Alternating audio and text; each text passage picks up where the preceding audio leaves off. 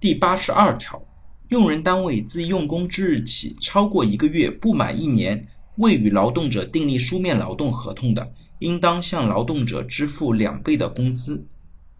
对于这条来讲呢，就是我们实务当中经常看到的，有些用人单位不和劳动者订立劳动合同的情况。对于这种情况呢，其实劳动合同法给了很明确的处理要求。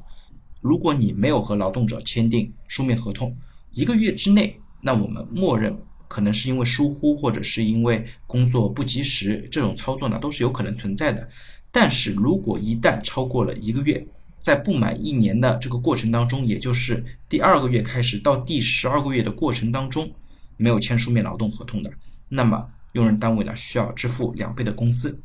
同时呢，这个两倍工资也有可能存在于续签劳动合同的过程当中。比方讲，第一份劳动合同到期了，那第二份劳动合同呢，用人单位没有签，如果没有签的时间超过了一个月。他到第十二个月的过程当中，其实用人单位还是有这个承担两倍工资赔付的一个责任。这边呢，其实给所有的单位敲响了警钟：你们公司的劳动合同管理，尤其是签署劳动合同的管理，包括出签和续签这个管理的过程和流程是否扎实，是否有可能